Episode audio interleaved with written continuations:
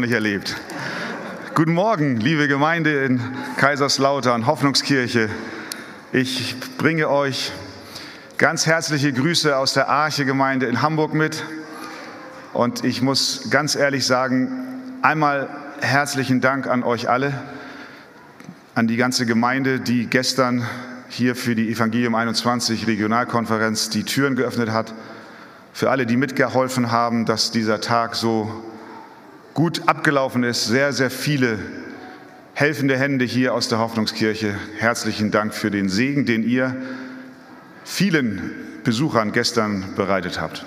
Aber eins möchte ich sagen. Ich liebe Konferenzen. Es war ein wunderbarer Tag. Aber es geht nichts darüber, am Sonntagmorgen in die Ortsgemeinde zu kommen und gemeinsam mit den Heiligen Gott anzubeten. Das war stark eben. Der Gesang gemeinsam mit euch hat mein Herz sehr erfüllt und äh, voller Freude gemacht. Und so geht es mir häufig. Konferenzen sind so eine Vorarbeit. Aber das ist, Konferenzen sind gut, aber wichtiger ist, dass die Gemeinde zusammenkommt, Woche um Woche, um den Herrn anzubeten. Und ich danke dem Herrn für das, was er hier unter euch tut. Das letzte Mal, als ich hier war, da war der Saal vielleicht ein Viertel von dem voll. Und ich höre Gutes und ich danke Gott. Und wir als Arche übrigens beten auch immer wieder regelmäßig für euch hier in Kaiserslautern. Ich lade euch ein, dass ihr mit mir aufsteht und eure Bibeln zur Hand nehmt.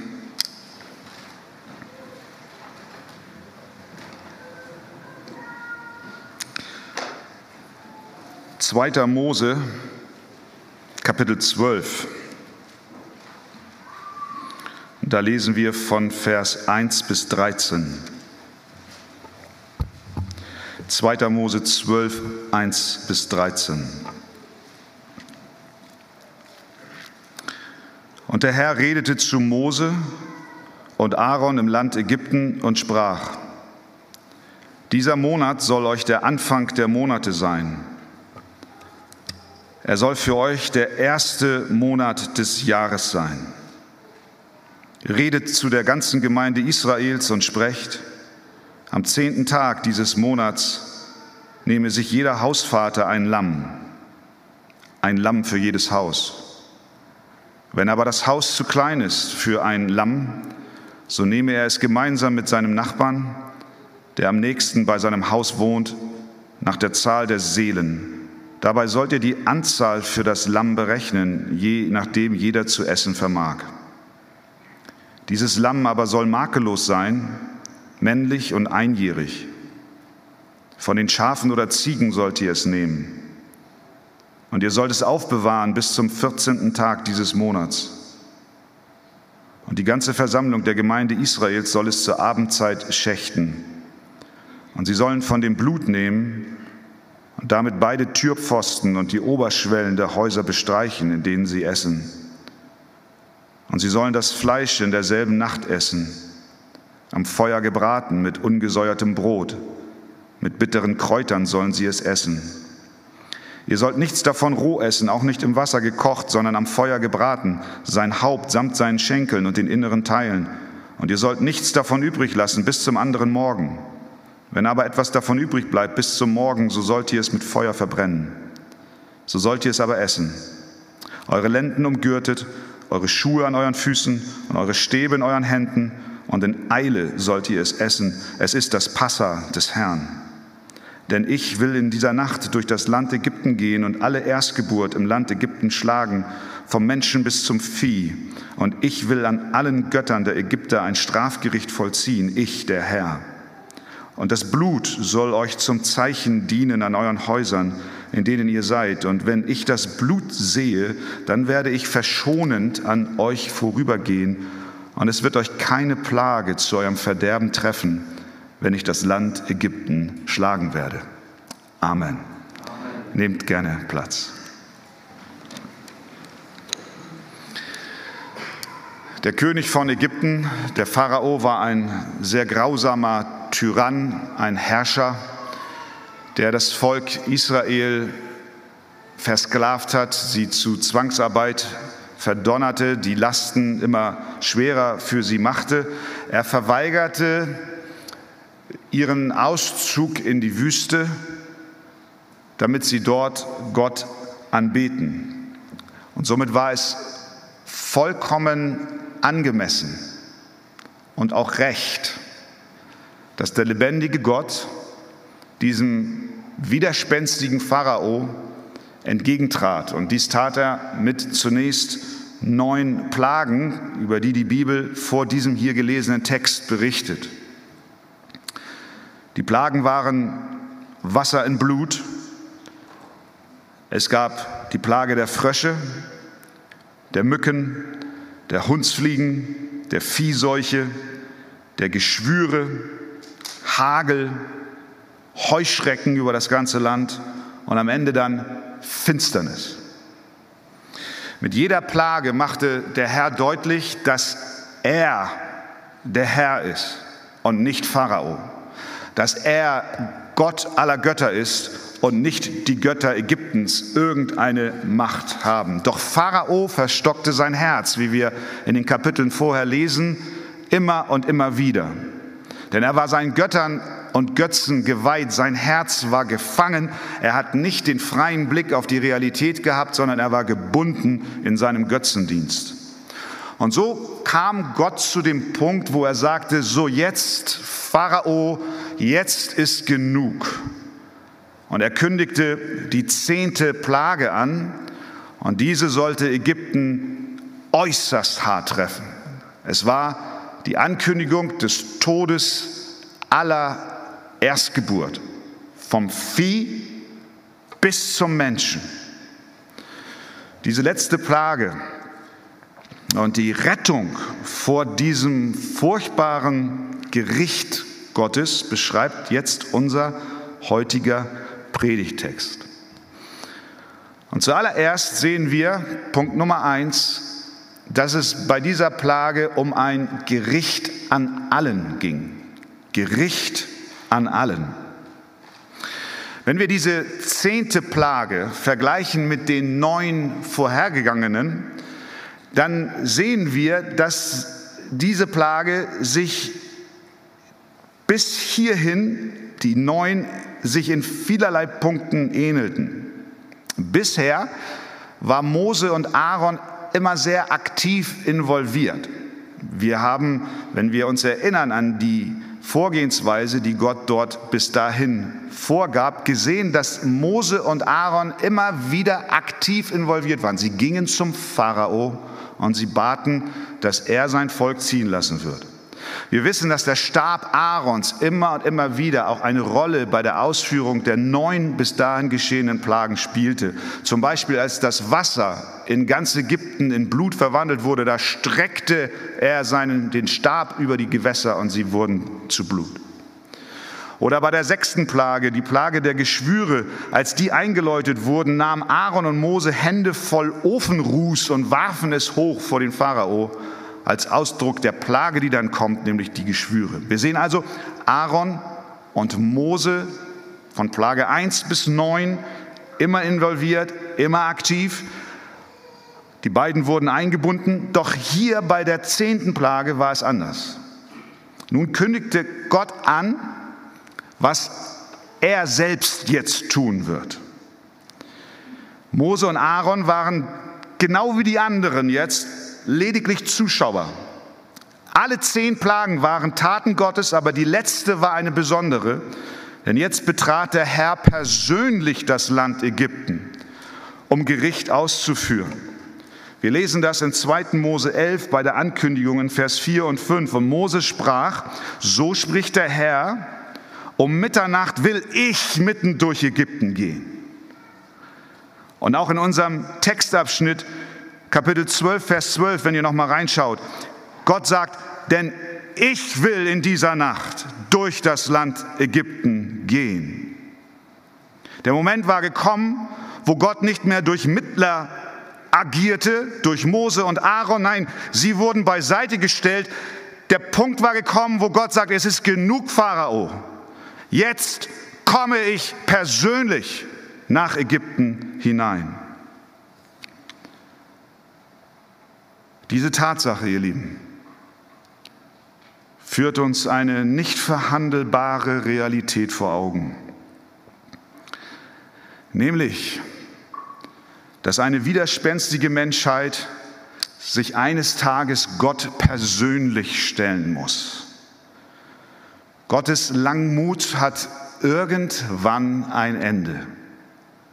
Nachdem neunmal alle Geduldskanäle von Gott offen gehalten wurden und immer und immer wieder der Appell an Pharao herangetreten wurde, lass mein Volk ziehen und sich das Herz des Pharaos mehr und mehr verstockte, kam der Punkt, wo der Herr sagte, jetzt komme ich persönlich. Genug ist genug. Das bedeutet, dem Wort Gottes kann nicht endlos widersprochen werden. Irgendwann ist Schluss. Das gilt nicht nur für Ägypten als Land, sondern auch für dich persönlich.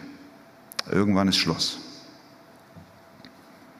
Und noch etwas unterscheidet sich von den vorangegangenen Plagen. Nicht nur, dass Gott jetzt selbst kommt,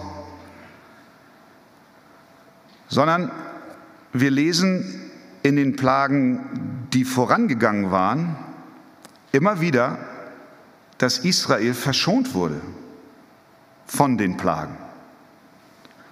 2. Mose 8, Vers 18, die Plage der Hundsfliegen. Gott sagt, wo mein Volk wohnt, also Israel, soll keine Hundsfliege sein.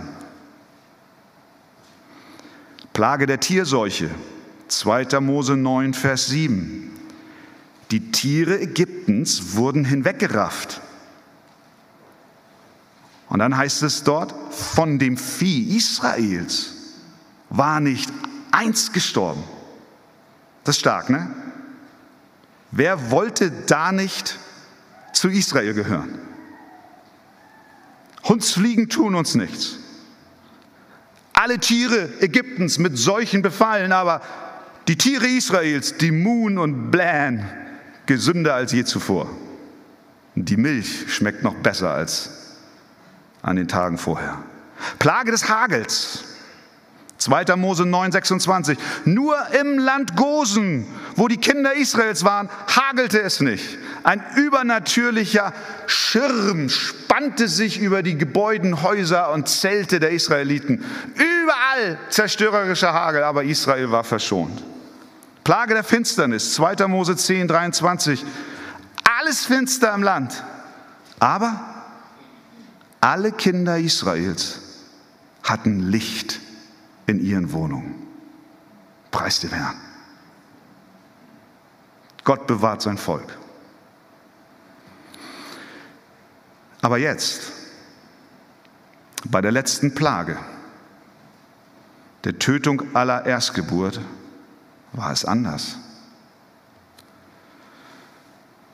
Denn genau so wie die Ägypter standen jetzt auch die Israeliten unter diesem Todesurteil. In derselben Nacht brachte Gott den Tod in jedes Haus in Ägypten. Er kam auch zu den Häusern eines jeden Israeliten mit der Absicht, den Erstgeborenen zu töten. Ausnahmslos. Er schuf wohl einen Ausweg aus dem Gericht, aber zunächst kam er zu jedem Haushalt. Und er nahm für sich in Anspruch, er nahm für sich, der lebendige Gott nahm für sich in Anspruch, auch die Kinder der Israeliten zu töten. Das muss ein Schrecken gewesen sein. Herr, wieso verschonst du uns nicht so, als dass du erst gar nicht auch an unsere Tür kommst? Warum spannst du nicht über unseren Häusern einen Schirm wie beim Hagel auf, dass der Verderber erst gar nicht an unsere Tür kommt. Weil sie wussten ja, dass wenn der Herr diese Plage ankündigt und dass er von Tür zu Tür kommen wird und auch an ihre Tür kommen wird, dass es so geschehen wird. Neunmal haben sie mit eigenen Augen gesehen, dass die Vorhersagen Gottes, die zum allerersten Mal, als sie es hörten, vielleicht unmöglich erschienen, aber doch dann wahr wurden. Warum sollten sie jetzt auch nur einen Deut daran zweifeln, dass der Herr seine Ankündigung wahr macht? Bisher schauten sie aus dem sicheren Gosen, dem Landstrich, in dem sie in Ägypten wohnten, zu, so ein wenig an der Seitenlinie. Sie waren doch schließlich Gottes besonderes Volk, doch in dieser Nacht kam der Verderber auch an ihre Tür. Das Gericht klopfte auch bei ihnen an. Der Tod kam auch an ihr Haus. Warum? Weil auch sie, genau wie die Ägypter, zu sterben verdienten. Auch sie waren schuldig vor Gott. Sie sündigten auf verschiedene Weise. Im Kapitel 5 zum Beispiel des zweiten Buches Mose, in Vers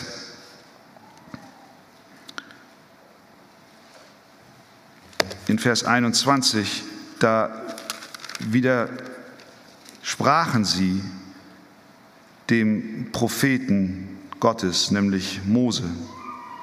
Sie lehnten sein Handeln ab. Mit anderen Worten, sie lehnten das Handeln Gottes durch seinen Propheten ab. Das war Sünde. Götzendienst war auch unter ihnen vorhanden. In Josua 24, Vers 14 haben wir den Hinweis darauf, dass auch sie, als sie noch in Ägypten waren, in Sünde verfielen. Dort sagt Josua, so fürchtet nun den Herrn und dient ihm aufrichtig und in Wahrheit und tut die Götter von euch hinweg, denen eure Väter jenseits des Stromes und in Ägypten gedient haben. Sie haben also auch sich dem Einfluss ägyptischer Götter hingegeben und haben ihre Knie mehr oder weniger vor falschen Göttern gebeugt. Aber nicht nur, dass sie dem Propheten Gottes widersprachen, nicht nur, dass sie auch den Göttern Ägyptens dienten in, die, in der einen oder anderen Weise, sondern allein die Tatsache, dass sie Menschen sind, machte sie schon schuldig. Sie waren genauso wie du und genauso wie ich von Natur aus Sünder. Wir sind in der Erbsünde Adams allesamt verhaftet. Allein ihr menschliches Wesen ließ sie teilhaben an der Sünde Adams. Und das ist das Urteil der Heiligen Schrift über jeden von uns, auch heute Morgen im Februar 2022 in Kaiserslautern. Uns unterscheidet nichts in dieser Frage von den Israeliten damals und auch nicht von den Ägyptern damals. Wir sitzen alle in einem Boot. Die Bibel sagt, denn alle haben gesündigt und verfehlen die Herrlichkeit, die sie vor Gott haben sollten. Paulus geht sogar so weit, dass er in Römer 3 schreibt, wie nun, fragt er, haben wir, damit meint er die Juden, etwas voraus? Ganz und gar nicht. Denn wir haben ja vorhin sowohl Juden als Griechen beschuldigt, dass sie alle unter der Sünde sind. Wie geschrieben steht, Zitat, es ist keiner gerecht, auch nicht einer. Es ist keiner, der verständig ist, der nach Gott fragt. Das ist der Grund, warum Gott persönlich kam. Warum er nicht einen Umweg um ihre Häuser gemacht hat.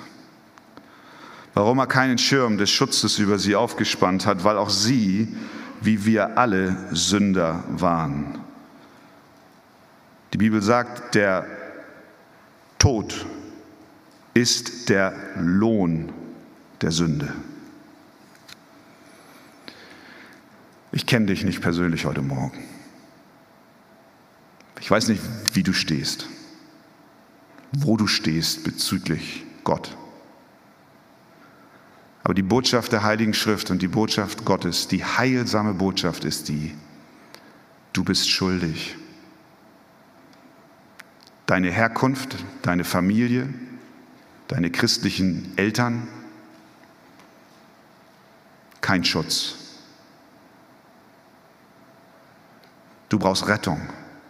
Ich brauche Rettung. Wir alle brauchen Rettung. Dieser Tatsache müssen wir uns alle stellen. Das führt uns zum zweiten Punkt.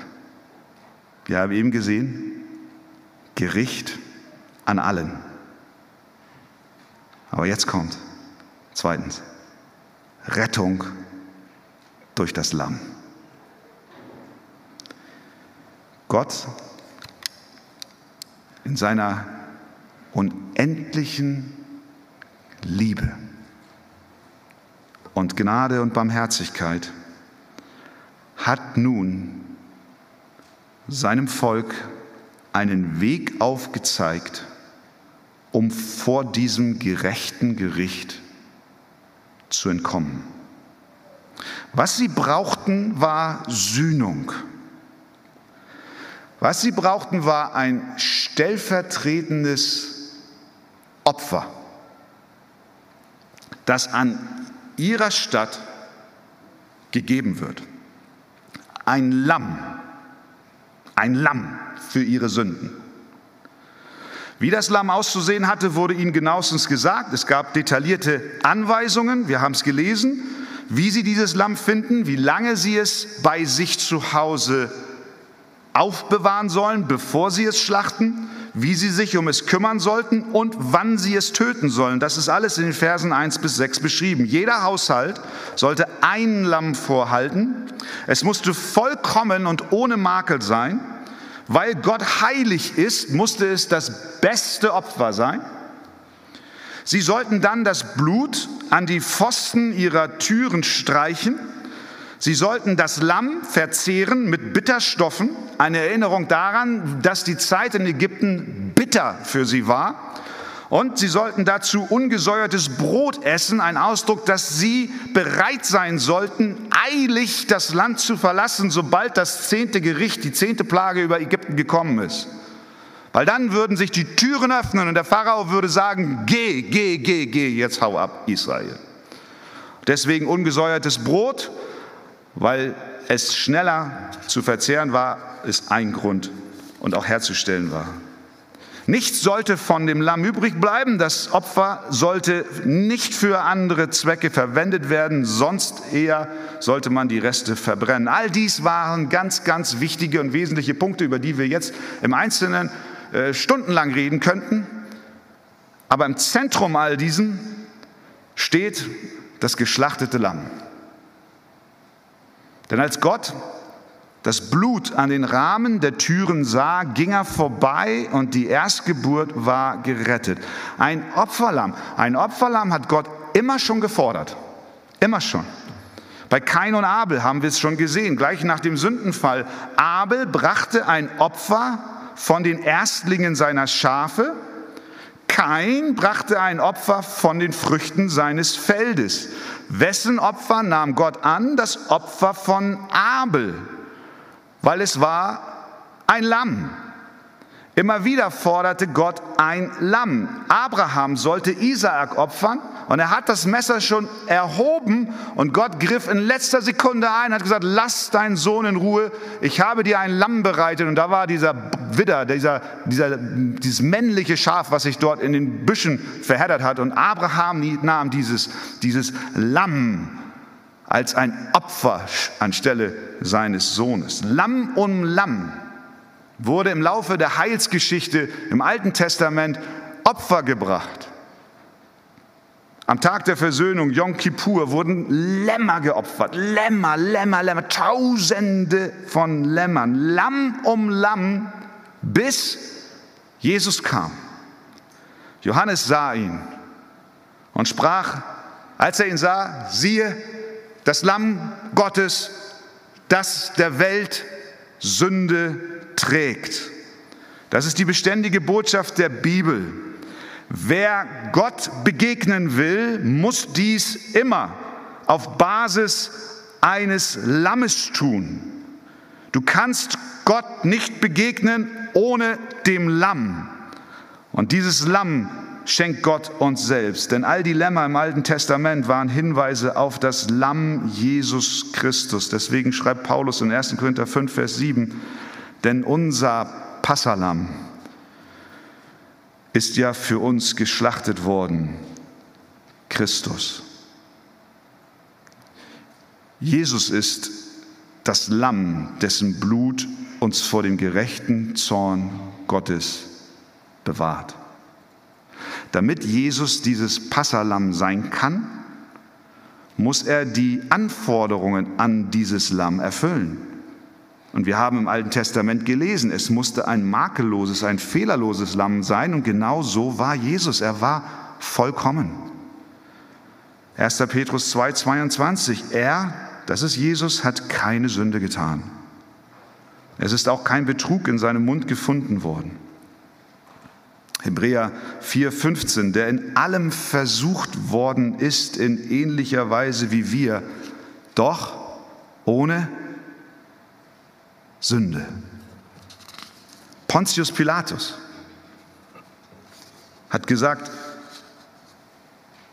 nehmt ihn hin und kreuzigt ihn, denn ich finde keine Schuld an ihm. Jesus war, Hebräer 9,14, ein makelloses Opfer. Er wurde am Passafest gekreuzigt. Er ritt nach Jerusalem auf diesem Eselsfüllen ein zum Passafest. Und während er dort die Tore Jerusalems durchritt, wurden parallel Tausende, Zehntausende Lämmer in die Stadt getrieben und mittendrin das wahre, einzige Passalam. Und als Jesus am Vorabend seines Todes das Passafest zum letzten Mal mit seinen Jüngern feierte, da sagte er zu seinen Jüngern, nehmt den Kelch, trinkt alle daraus, denn das ist mein Blut, das des neuen Bundes, das für viele vergossen wird zur Vergebung der Sünden. Mit anderen Worten, ich bin das wahre Passalam. Ich bin das Lamm, das ihr braucht, um vor dem gerechten Zorn Gottes Rettung zu finden. Als in Ägypten damals in der Abenddämmerung sie anfingen, dieses Passalam zu schlachten, da hatte Gott für, jedes, für jeden Haushalt ein rettendes Lamm vorbehalten und vorbereitet. Und sie schlachteten es und sie dankten Gott. Können wir uns vorstellen, wie sehr sie Gott dankten, dass jetzt ein Lamm für sie da ist, das stellvertretend für ihren Sohn, der neben ihnen stand, stirbt. Ihre Herzen müssen so übergeflossen sein, voll Jubel, dass Gott selbst einen Ausweg aus diesem unumwendbaren Gericht geschaffen hat. Also Rettung durch das Lamm. Und drittens sehen wir hier in diesem Textabschnitt auch die Bedeutung des Blutes. Blut spielt bei dieser Rettung eine entscheidende Rolle. Haben wir gesehen. Schaut nochmal in Vers 13.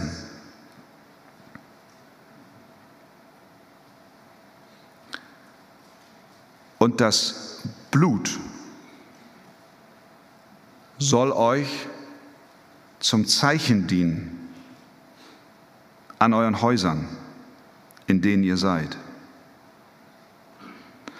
Und wenn ich das Blut sehe, sagt Gott, dann werde ich verschonend an euch vorübergehen. Warum ist das Blut so wichtig? Es zeigt, dass ein Leben genommen wurde. Das Blut war ein Zeichen, sowohl für Israel als auch für Gott. Nochmal, Vers 13. Und das Blut soll euch zum Zeichen dienen. Und dann sagt Gott weiter, und wenn ich, also Gott, das Blut sehe, dann werde ich verschonend an euch vorübergehen. Das Blut war Zeichen in zwei Richtungen. Einmal aus der Richtung der Israeliten, sagen wir mal so, aus dem Wohnzimmer zum Pfosten. Sie sahen auf das Blut des Lammes am Türrahmen.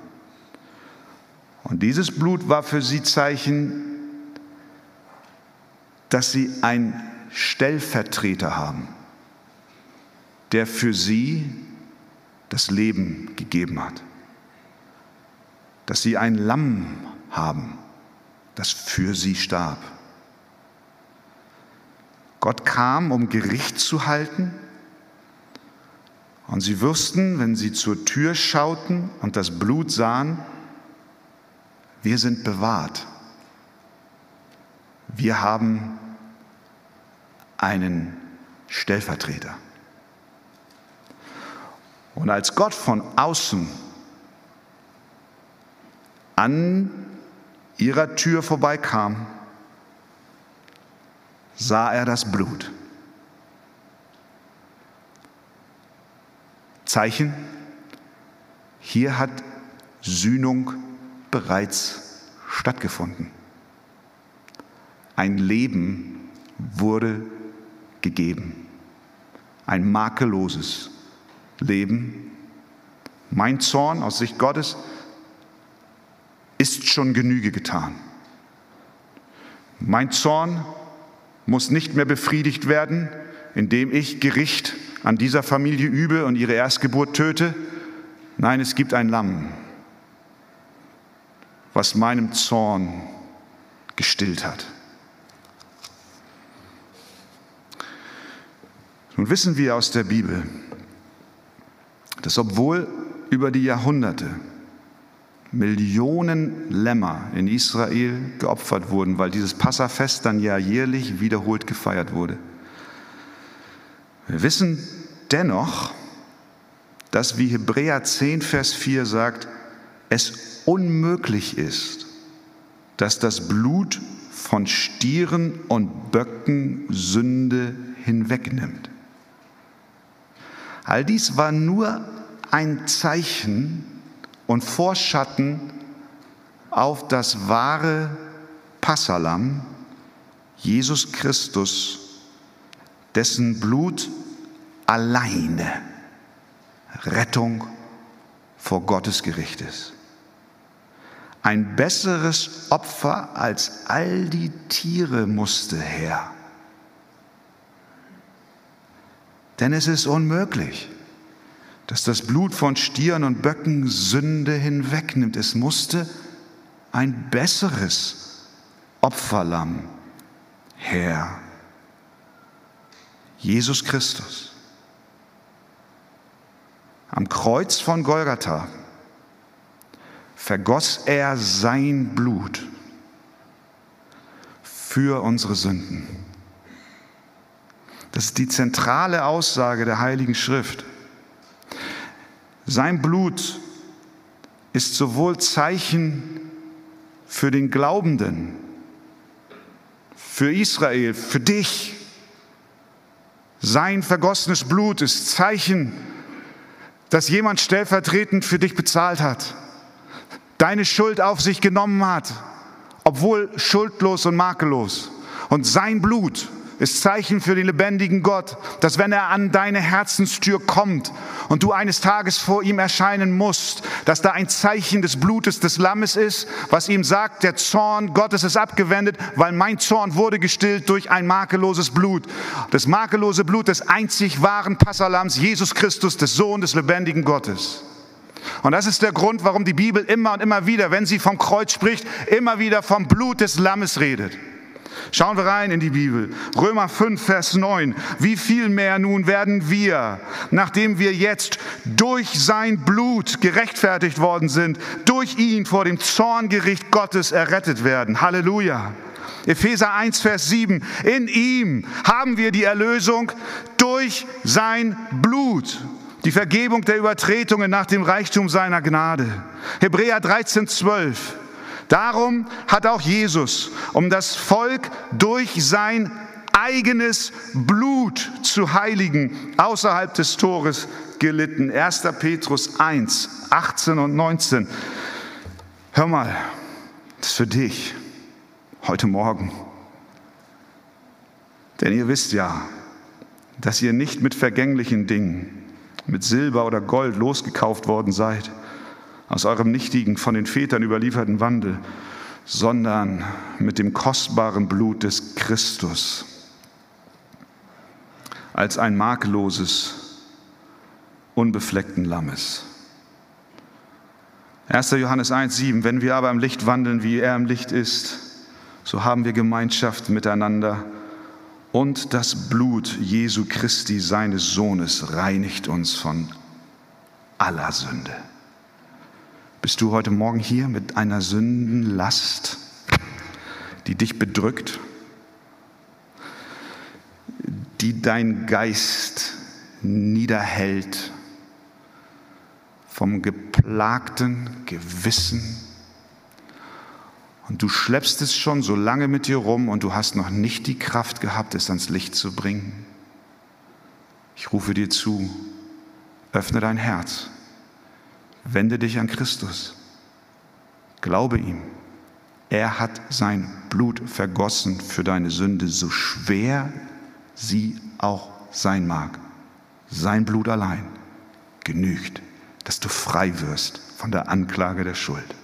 Amen. Man spricht nicht gern über das Blut Jesu heutzutage. Das ist irgendwie komisch, ne? So von der Kanzel über Blut reden. Aber Fakt ist, um gerettet zu werden, brauchen wir das Blut. Wir brauchen das Blut eines vollkommenen Opfers, damit es sich zwischen uns und Gott und seiner Heiligkeit stellt. Das Blut vom Kreuz hat Kraft zur Rettung. Es gibt kein wertvolleres Blut als dieses.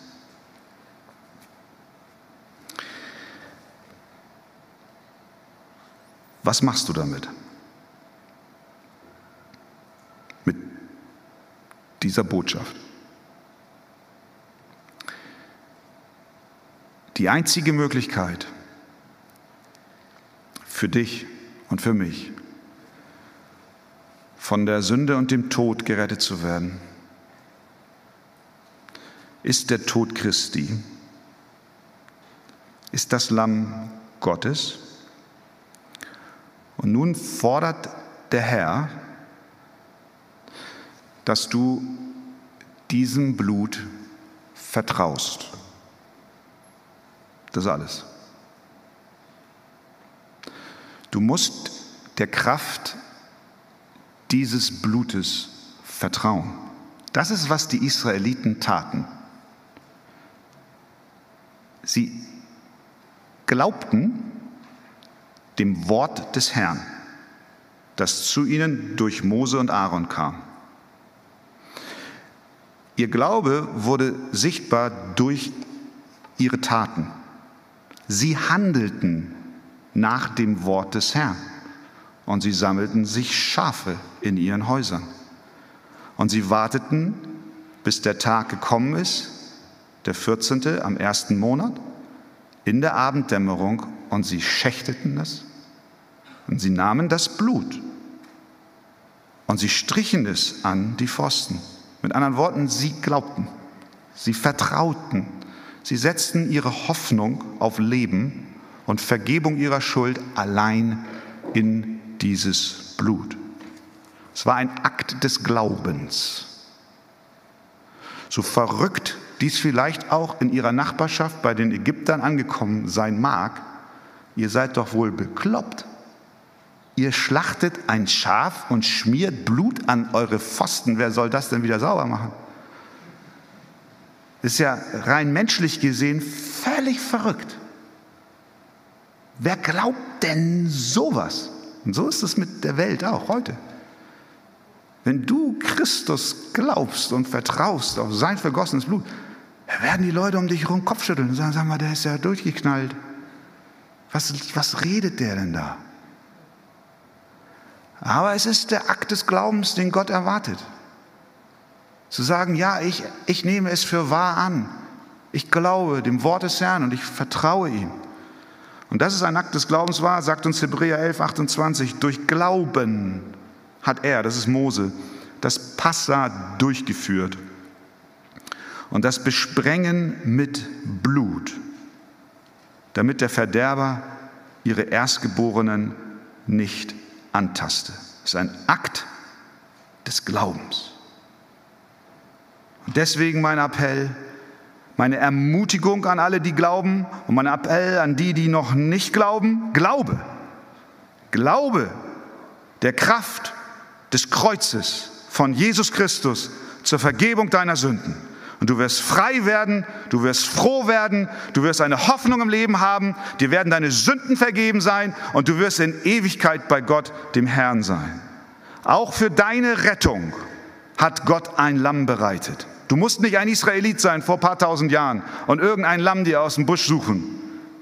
Nein, ihn, Römer 3, 25, das ist Christus, hat Gott zum Sühnopfer bestimmt, das wirksam wird, heißt es dort, durch den Glauben an sein Blut. Dieses Opferlamm wird wirksam für dich durch den Glauben. Deswegen glaube ihm, vertraue ihm und setz alle Hoffnung auf Christus allein. Das ist mein echter Herzenswunsch für dich heute Morgen und auch für mich. Amen. Vater im Himmel, danke für deinen Sohn Jesus Christus. Danke für dein vergossenes Blut, Herr. Jesus, dass du am Kreuz für uns dein Leben gegeben hast.